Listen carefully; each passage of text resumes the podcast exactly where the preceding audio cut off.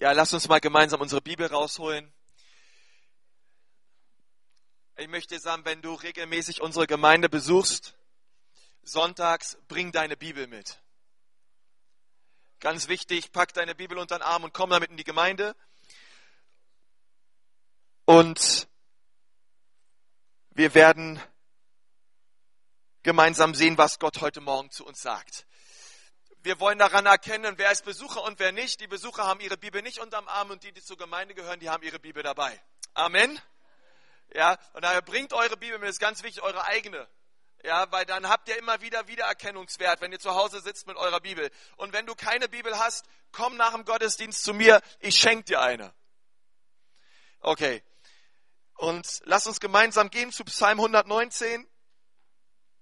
Wir befinden uns momentan in einer Serie, die heißt die wichtigste Textnachricht der Welt.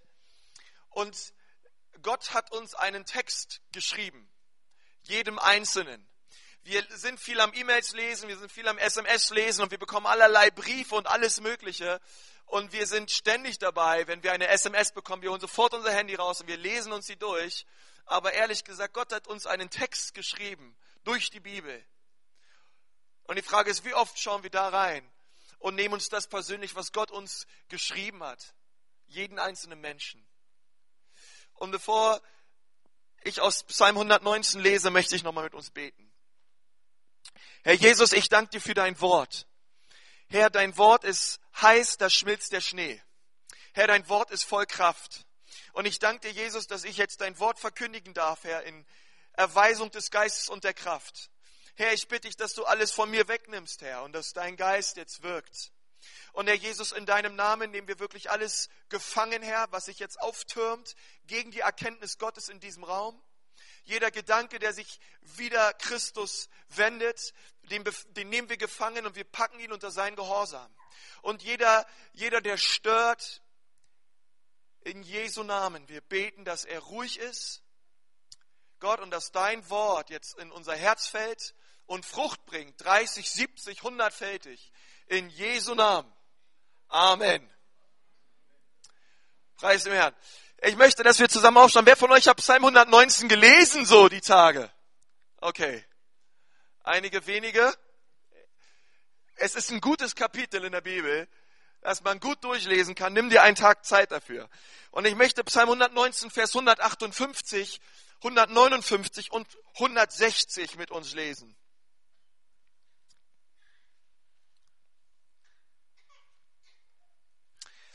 Die Treulosen habe ich gesehen und es ekelte mich an, weil sie dein Wort nicht bewahrten. Sieh, dass ich deine Fortschriften lieb habe. Nach deiner Gnade, Herr, belebe mich. Sagt mal alle, belebe mich. Das ist ein gutes Gebet. Herr, belebe mich. Und jetzt Vers 160. Die Summe deines Wortes ist Wahrheit. Komm, wir sagen das nochmal zusammen. Die Summe deines Wortes ist Wahrheit und jedes Urteil deiner Gerechtigkeit währt ewig. Ich habe heute Morgen einen ganz einfachen Ablauf für uns, drei Punkte und zu jedem Punkt möchte ich uns etwas sagen. Der erste Punkt ist ganz leicht, der heißt BBB. Sag mal BBB. Bibelbastelbogen. Übersetzt. Und das ist das, wie manche Leute mit dem Wort Gottes umgehen. War mit meiner Frau auch öfter mal bei Ikea oder oben beim Karstadt Essen oder wo auch immer. Es gibt Restaurants, da nimmt man sich sein Tablett und man geht ans Buffet und man nimmt sich so runter, was man gerne hat.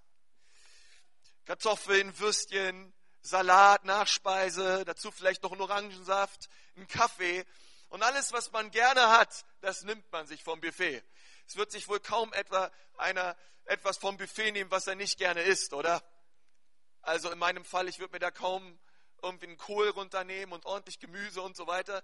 Ich will Fleisch. Ja. Römer 14, Vers 2 sagt, der Schwache aber esse Gemüse. Und, äh, und ich dachte mir, ich will Fleisch zum Mittag. Und ähm, und so gehen wir durch das Buffet und wir nehmen uns raus, was wir wollen. Und ich denke mir manchmal, ehrlich gesagt, mit Gott und mit seinem Wort gehen wir ganz ähnlich um. Wir schlagen die Bibel auf und wir nehmen uns das raus, was wir gerne hören wollen. Wir nehmen uns das raus aus dem Wort Gottes, was uns gut tut.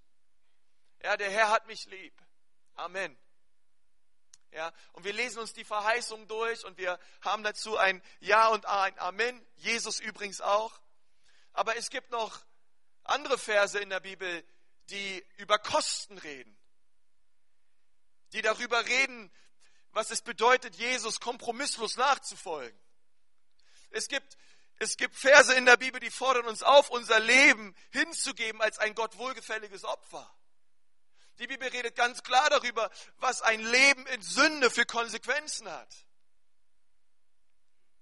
Und ich habe manchmal so die Befürchtung, dass wir mit dem Wort Gottes umgehen wie mit einem Ikea-Buffet.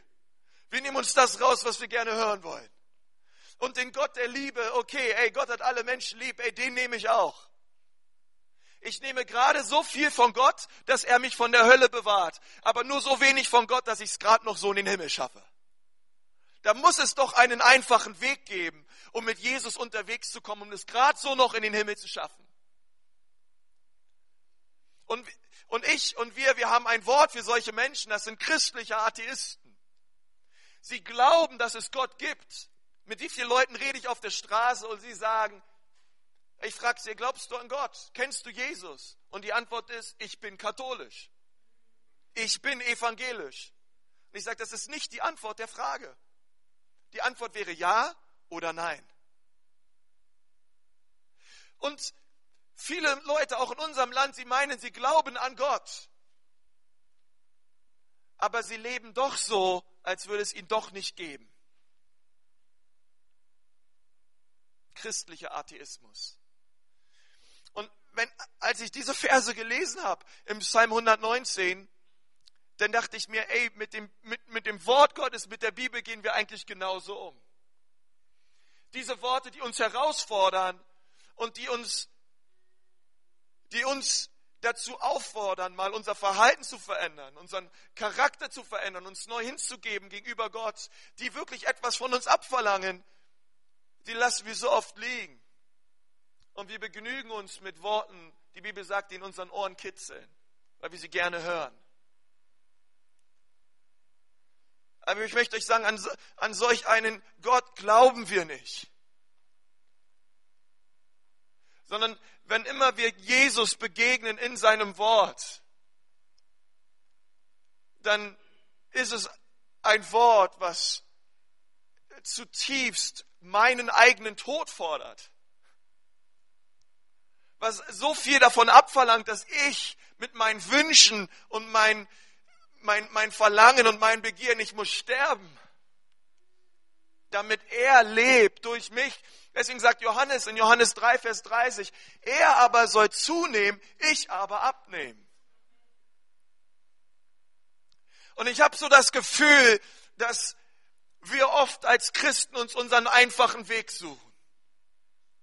Irgendwie werde ich es doch noch schaffen und wir leben und leben und es vergeht Zeit und es vergeht Zeit.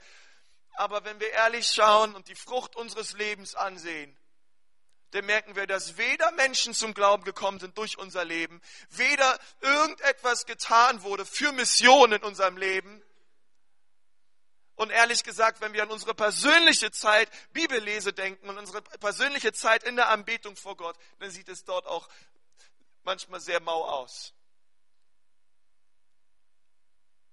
Wisst ihr, Zeit haben wir nie. Zeit musst du dir immer nehmen. Es ist immer eine Sache der Priorisierung.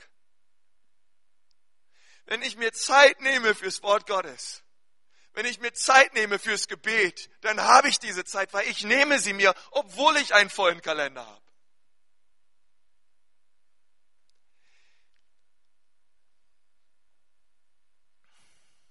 Aber am Ende der Kasse wird immer bezahlt. Und so ist es auch in unserem Leben. Postband sagt, unterm Strich zähle ich. Jesus sagt, unterm Strich zählt meine Ehre. Unterm Strich zähle ich, sagt Jesus. Und wenn wir diesen Jesus nicht kennen und in keiner Liebesbeziehung mit ihm leben, dann sind wir dabei, unser Leben zu verschwenden. Und Gott bewahre uns davor. Wisst ihr, ehrlich gesagt, habe ich es satt, hier vorne zu stehen und euch dazu zu motivieren und zu motivieren und zu ermutigen und zu ermutigen, eure Bibel zu lesen.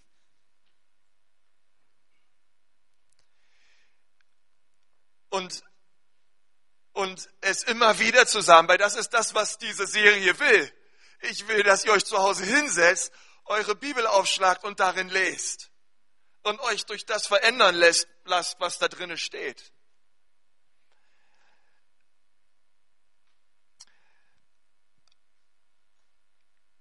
Aber ehrlich gesagt sehe ich das immer mehr von der Welt, von den Sünden dieser Welt, von diesen falschen Dingen, die der Teufel nimmt, um die Menschen kaputt zu machen. Wisst ihr, ich sehe, dass es immer mehr hineinkommt in die Gemeinde. Immer mehr hineinkommt in die Leute, die sonntags hier sitzen. Man kann das eine predigen, das eine sagen und die Bibel sagt es und man sagt es wieder und man handelt doch anders.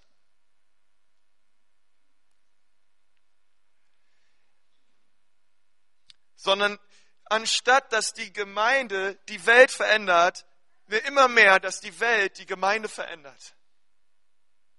Und die Sünden der Welt hineinkommen ins Haus Gottes. Und das ist eine Tragödie.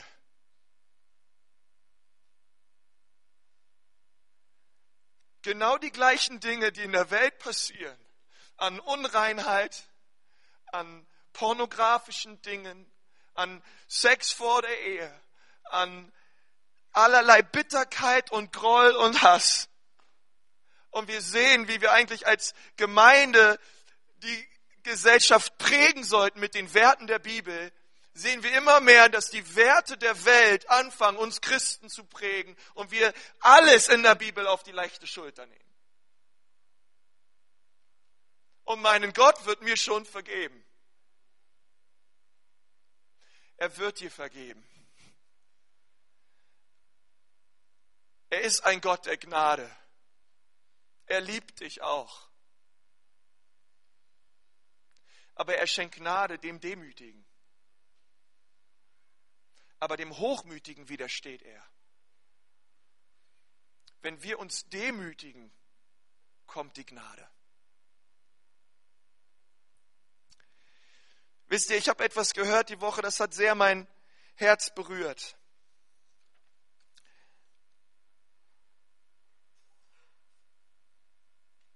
Im Vers 159 lesen wir, sehe, dass ich deine Vorschriften lieb habe.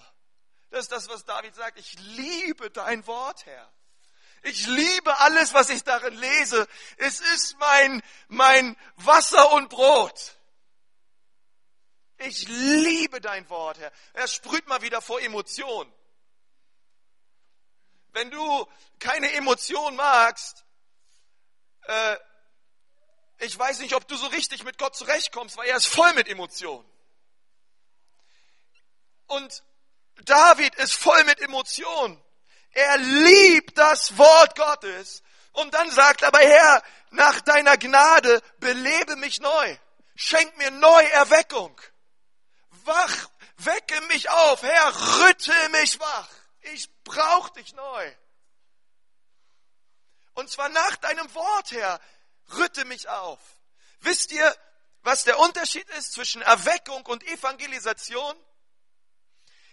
Erweckung ist, was mit dem Gläubigen passiert und Evangelisation ist, was mit dem Sünder passiert. Das ist das, was wir letzte Woche gesehen haben. Evangelisation ist, ein Sünder kommt zu Jesus und tut Buße.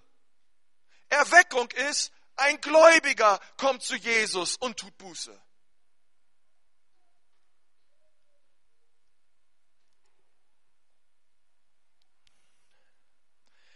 Und für Gemeindewachstum brauchen wir Evangelisation und Erweckung. Und ich möchte dich fragen, wenn du hier bist und du folgst Jesus nach und du bist schon lange Christ, wann hast du das letzte Mal über deine Sünden geweint? Wann warst du das letzte Mal zerbrochen über die Schuld, die du auf dich geladen hast, durch dein Verhalten, durch die Worte, die du gesprochen hast und die Gedanken, die du gedacht hast? Wann warst du das letzte Mal zerbrochen?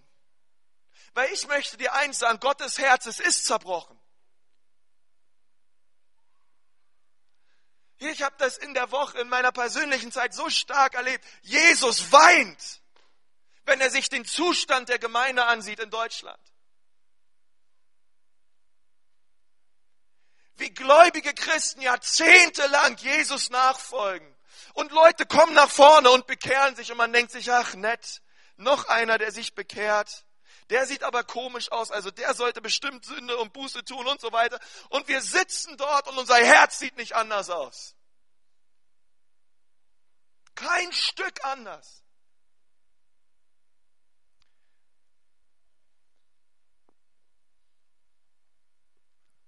Und das Gericht fängt mit dem Hause Gottes an. fängt an mit unseren Sünden, es fängt an mit unserer Schuld.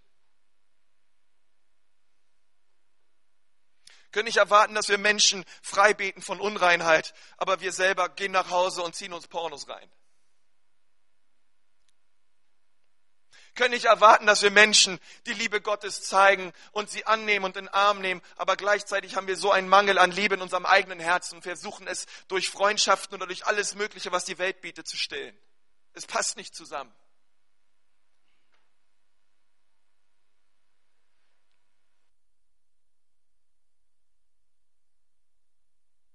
Im Heiligen Geist. Der will mehr von Jesus. Und wir schauen einfach die Sünder an und denken, die brauchen Jesus. Nein, ich möchte sagen, wir brauchen Jesus. Du brauchst Jesus. Du brauchst neu seine Berührung. Du brauchst neu ein Schrei in deinem Herzen wie David. Herr, ich liebe deine Vorschriften nach deiner Gnade belebe mein Herz. Belebe mich neu, Jesus. Und wir, und wir sehen, wie Jesus kommt und unser Herz erweckt. Inwiefern leben wir das, was wir sagen?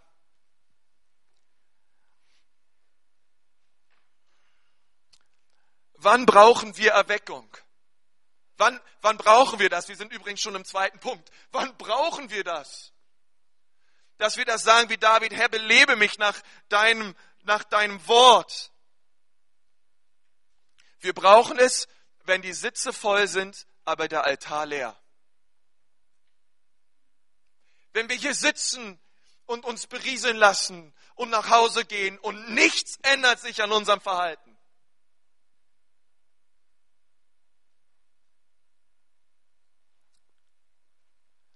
Und wir sind hier, um uns unterhalten zu lassen, um eine nette Zeit zu haben im Gottesdienst. Aber wir sind nicht bereit, unser Leben verändern zu lassen durch das Blut von Jesus. Dann brauchen wir Erweckung. Wir brauchen Erweckung, wenn wir singen ähm, dieses eine Lied von, dem, von Golgatha mit dem Lamm, dass wir ihn ehren und dass wir ihn erheben und wir sitzen da und gucken verbittert auf den Boden. Und wir freuen uns, wann ist die Lobpreiszeit endlich vorbei? Dass ich mich endlich wieder hinsetzen kann. Ich sitze eh schon die ganze Woche. Oder wir regen uns auf übers Klatschen oder Leute, die die Hände heben. Wer sagt die Bibel über 50 Mal, dass wir unsere Hände erheben sollen, um ihn anzubeten? Dabei sagt die Bibel ganz klar im Psalm 47, Vers 2, klatscht in die Hände und jubelt eurem Gott. Und drückt ihm eure Anbetung aus. An was denkst du, wenn wir Gott anbeten? An was denkst du, wenn wir in einer Zeit des Lobpreises sind? wenn du einfach nur Beobachter bist und nicht anbetest. Du brauchst Erweckung. Und Freunde, ich predige das zu mir selber. Ich brauche auch Erweckung. Ich, ich, ich brauche ich brauch Erweckung. Jesus muss mich neu beleben.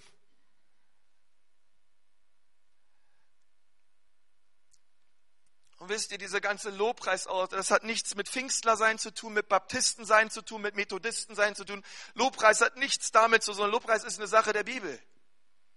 Lobpreis hat was mit der Bibel zu tun und nicht nach irgendeiner Denomination. Es ist eine Herzenssache. Und ich wünsche mir so, dass, dass, dass Gott mein Herz neu erweckt. Nach seinen Vorschriften.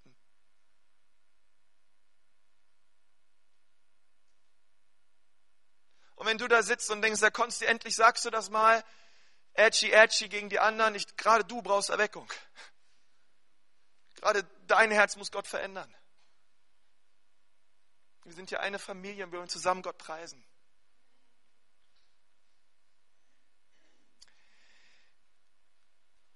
Siehe, dass ich deine Vorschriften lieb habe, nach deiner Gnade her, belebe mein Herz.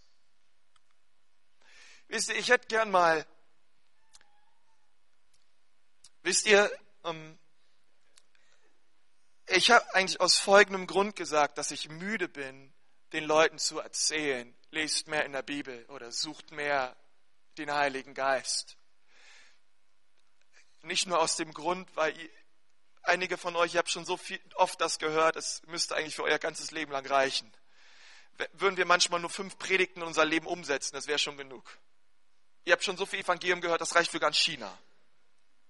Um ehrlich zu sein.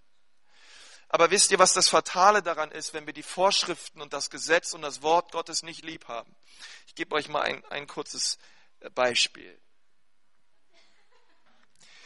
Wisst ihr, mit dem Christian kann ich das machen, weil der kann das ab. Der hat lange trainiert, der tut was, dass er so steht wie eine Eins, wie auf dem Felsen. Aber wisst ihr, was ich gerade gemacht habe, im Geistlichen ist es genau das Gleiche. Wenn der Teufel kommt und uns attackiert, manche Christen, sie stehen fest auf dem Felsen Jesus. Und sie sagen, es steht geschrieben. Und sie stehen in Jesus. Sie stehen fest. Da mag kommen, was wolle. Sie stehen fest in Jesus und ihre Hoffnung in der Bedrängnis ist das Kreuz. Und sie schauen auch mit viel Tränen und mit viel Freude auf Jesus, aber sie stehen. Andere, da kommt die erste Bedrängnis, da kommt das erste Leid, da kommen die ersten Versuchungen raus und immer und immer wieder und sie brechen immer wieder ein. Und ihr Christsein ist wie eine Achterbahnfahrt.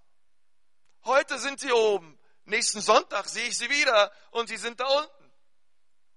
Und dann sieht man sie zwei Wochen nicht und irgendwann sind sie wieder da. Und es geht hoch und runter und hoch und runter. Wisst ihr, wisst ihr, was uns stehen lässt auf dem Felsen Jesus? Das ist das Wort Gottes und das ist die Kraft des Heiligen Geistes. Wenn wir uns damit nicht ernähren und wenn wir damit nicht trainieren, dann werden wir fallen.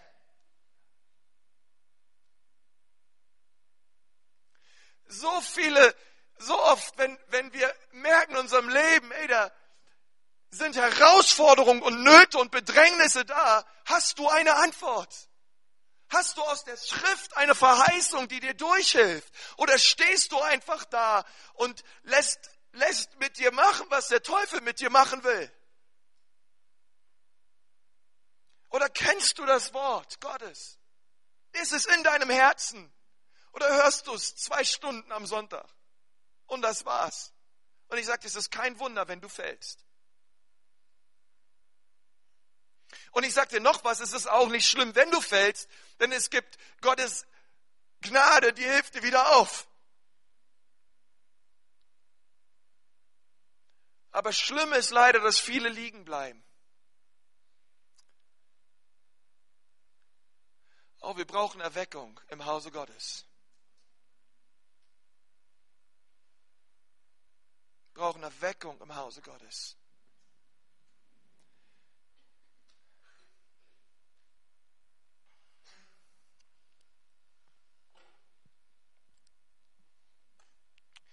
Wenn Jesus über Nürnberg denkt, dann weint sein Herz.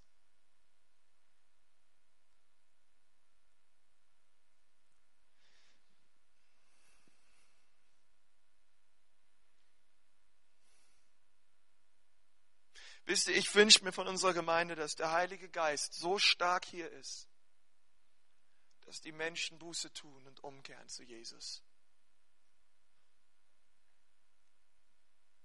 Buße öffnet den Heilungsfluss Gottes, macht ihn wie auf, wie, ein Damm. Er öffnet ihn, dass er hineinkommt in dein Leben.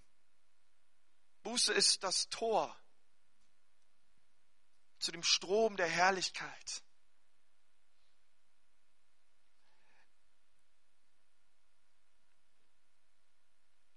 Und ich, ich frage mich manchmal, wo ist der Schmerz geblieben im Haus Gottes? Wo ist der Schmerz geblieben in der Gemeinde? Über, sündhaft, über sündhaftes Leben, über Sünde.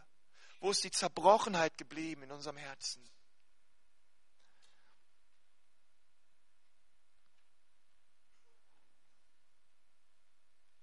Ich möchte, dass wir gemeinsam noch ein Wort aufschlagen in Nehemia 1.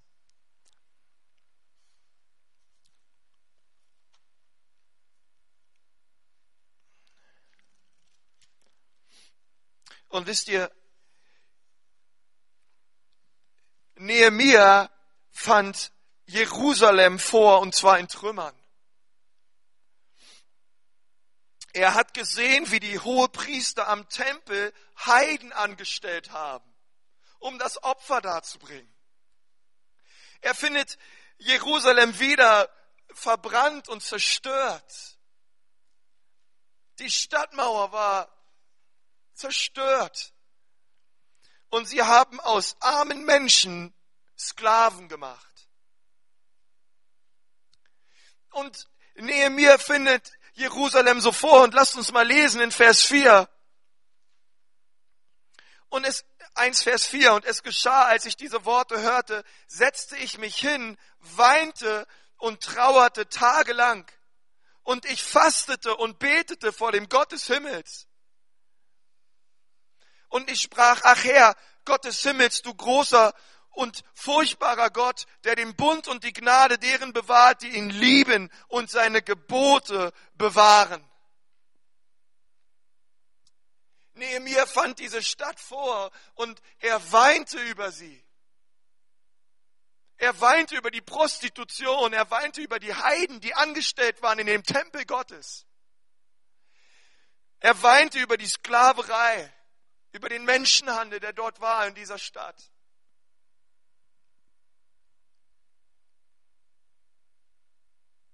Und ich sage etwas, so etwas erleben wir auch. Ehrlich gesagt, Nürnberg ist kein Stück besser.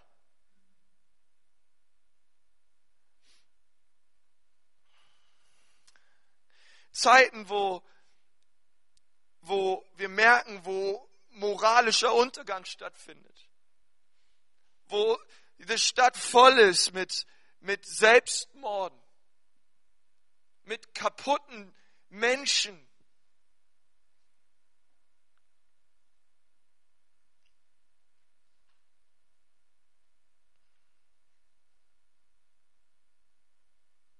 Und wir schauen uns diese Dinge an, aber es bewegt nicht mehr unser Herz. Wir sehen diese Dinge in der Welt, aber es lässt uns kalt.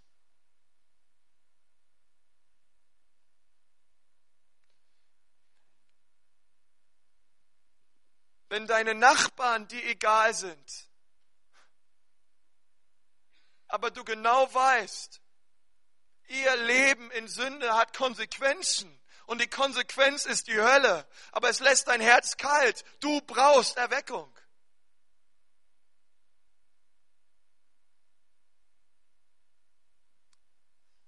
Wo ist der Schmerz geblieben in unserem Herzen?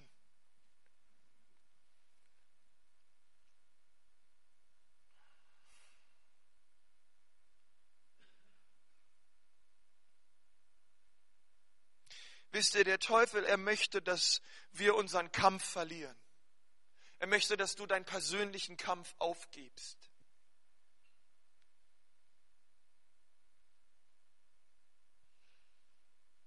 Aber Jesus, er ist dein Sieg. Er ist dein, er ist der Weg raus aus der Miserie. Er ist die Befreiung und er ist die Freiheit von Ketten und, und Fesseln der Sünde.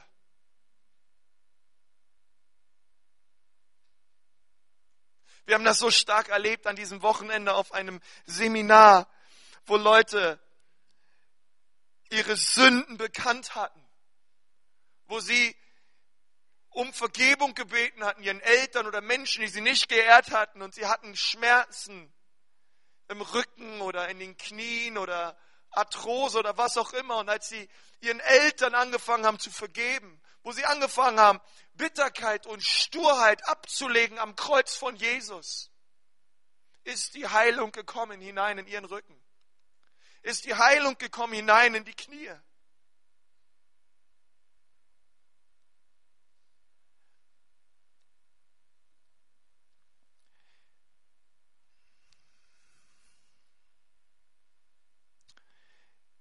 Gibt es noch Leute, die auf dich zukommen und sagen, hey, ich bemerke, du hast dich verändert? Hast du Leute, die zu dir kommen und merken, ey, wo ist deine erste Liebe geblieben? Ich habe mal gesehen, du hast gebrannt, aber was ich jetzt sehe, ist nur noch ein Haufen Asche. Hast du Leute, die zu dir sagen, schlag Psalm 119 auf und bete wie David, Herr, belebe mich neu? Erkennen wir es noch? Berührt es überhaupt noch dein Herz in diesen Tagen?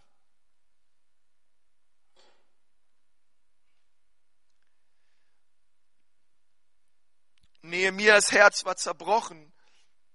Es war nicht nur zerbrochen, sondern wir beten, wir lesen, er betete Tag und Nacht. Oh, möge der Herr mich da wieder neu hinführen, dass ich mitten in der Nacht aufgeweckt werde von ihm, um zu beten und Fürbitte zu tun.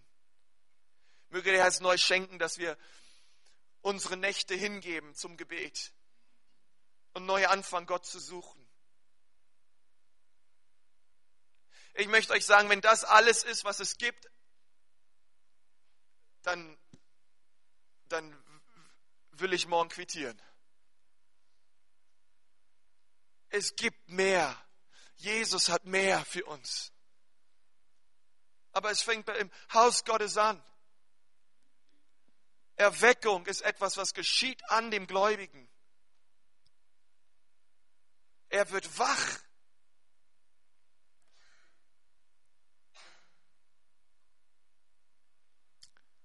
Und er fängt an, sich reinigen zu lassen vom Blut Jesus und er fängt an, sich um andere Menschen zu kümmern und sie zu lieben.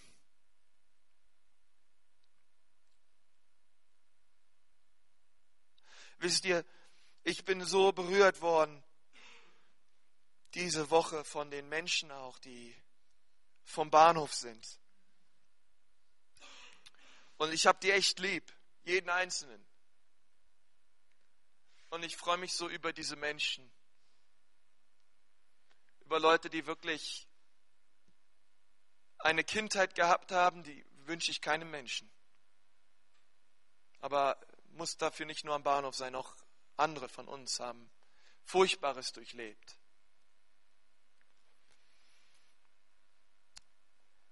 Aber ich möchte euch sagen, sich mit diesen Menschen hinzusetzen und den Arm um sie zu legen und für sie zu beten und unser eigenes Herz berühren zu lassen von den Zeugnissen, die sie erzählen, dass sie Jesus kennengelernt haben. Das berührt mein Herz, das lässt mich nicht kalt. Das berührt mein Herz und das, da sage ich Jesus mehr davon.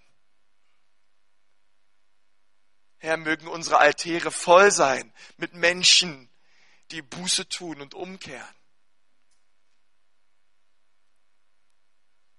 Mögest du, Herr Jesus, jeden Stolz und jede Rebellion in unserem Leben nehmen, Herr. Wir werfen es auf dich. Und wir lassen unser Herz neu füllen von deiner Liebe, Herr. Herr, erweck mich neu. Ich brauche dich.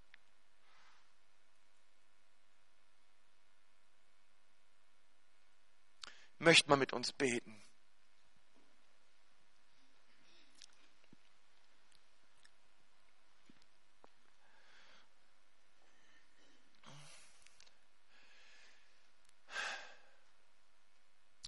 Herr Jesus,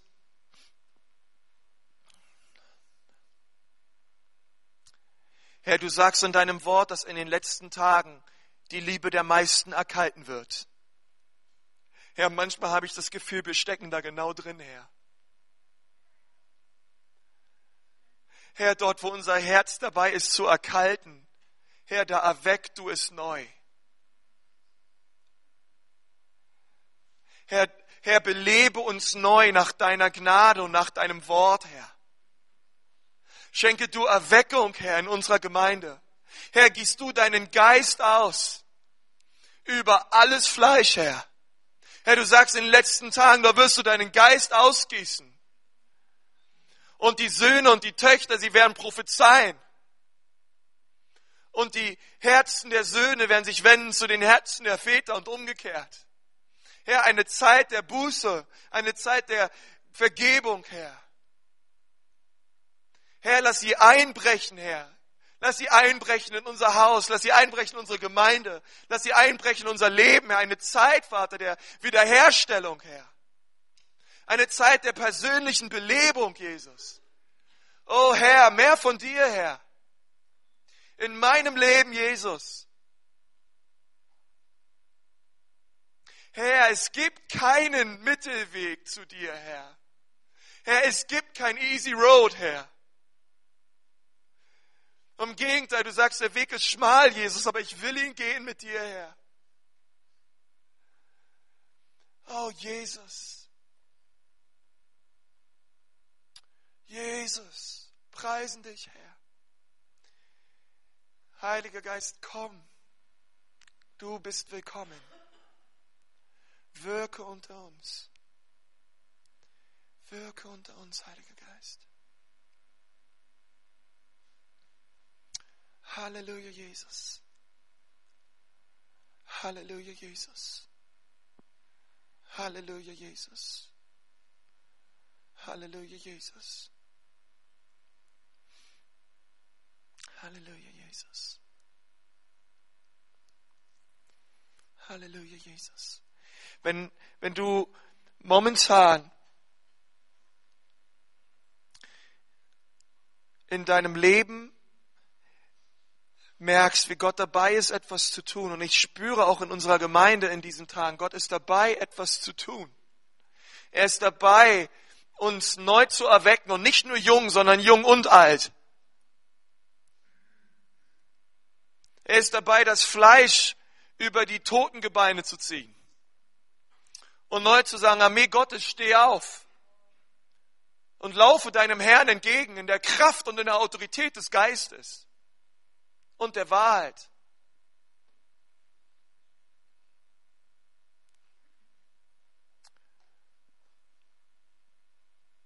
Und du sagst heute, ich will Teil dessen sein. Ich brauche es neu in meinem Leben. Ich merke, Gott muss mich beleben. Ich warte nicht auf morgen, sondern ich brauche es heute Morgen.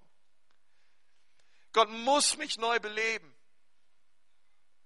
Ich merke, wie ich neues Feuer brauche. Und ich möchte sagen, mein Freund, Buße ist der Weg.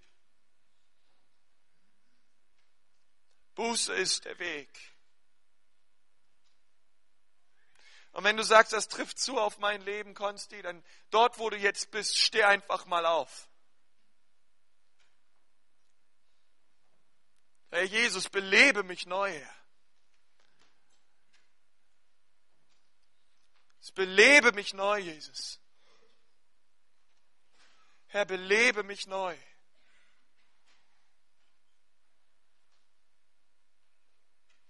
Herr, belebe mich neu. Komm, mach das doch einfach dort, wo du gerade bist. Mach das zu deinem Gebet. Herr, belebe mich neu. Erheb deine Stimme und sag, Herr, belebe mich neu. Herr, schenk mir Erweckung. Herr, vergib mir meine Schuld. Dort, wo du gerade stehst, Ruf Gott an. Ich werde es nicht für dich tun, du tust es selber. Du tust es selber. Halleluja, Jesus. Halleluja, Jesus. Halleluja, Jesus. Halleluja, Jesus. Herr Jesus, ich bete, dass du in unserem Haus anfängst, Herr. Hier in der Ekklesia, Herr. Fang du hier an, Herr. Fang du hier an, Vater, mit einem, mit einer Ausgießung deines Geistes, Herr. Fang du hier an, Herr. Vater, die Kosten von Pfingsten war Buße, Herr. Petrus hat gepredigt, tut Buße und kehrt um. Herr, komm, komm, Heiliger Geist, berühre uns neu. Jeden einzelnen hier, auch meiner Geschwister, Herr. Zünde neu dein Feuer an, Herr. Zünde neu die Kraft deines Geistes an, Jesus. Herr, belebe uns neu als Gemeinde, Vater. Lass uns kraftvoll vorangehen in diesen Tagen, Herr. In Jesu Namen. In Jesu Namen. In Jesu Namen. Halleluja. Halleluja. Halleluja. Freunde, ich möchte euch sagen, das ist nur ein Anfang. Geh nach Hause, steck deine Nase im Psalm 119 und bete diesen Psalm durch. Und anstatt immer Gott zu sagen, wie es dir geht, frag mal Jesus, Jesus, wie geht's dir eigentlich? Wie geht's dir eigentlich? Wie denkst du über mich? Was sind deine Gedanken über die Art und Weise, wie ich dir nachfolge? Wo sind Dinge in meinem Leben, die dich davon abhindern, deinen Geist auszugießen über mein Leben? Freunde, nur so stehen wir fest. Nur so stehen wir fest. Und Gott ist dabei. Und Gott ist dabei. Betet für euren Pastor.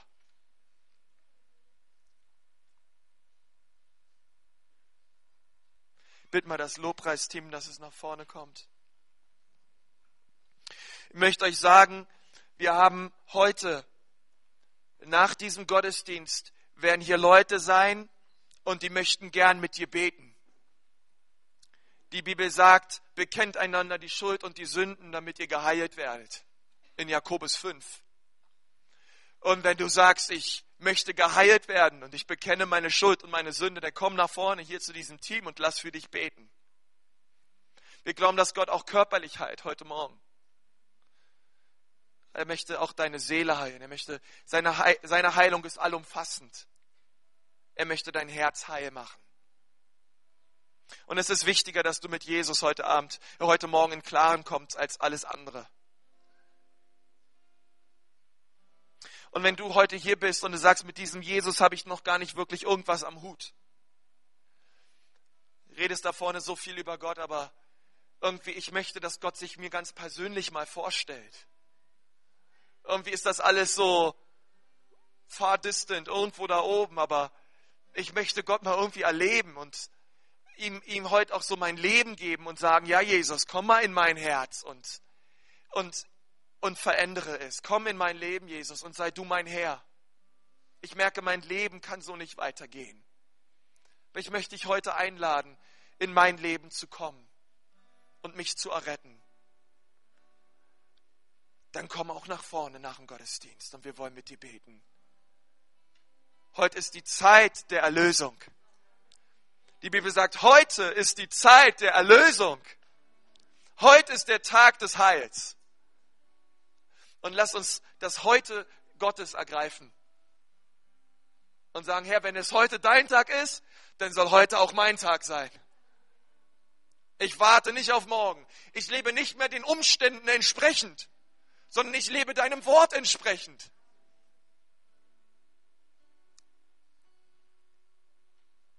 Gott möchte Heilung schenken heute Morgen.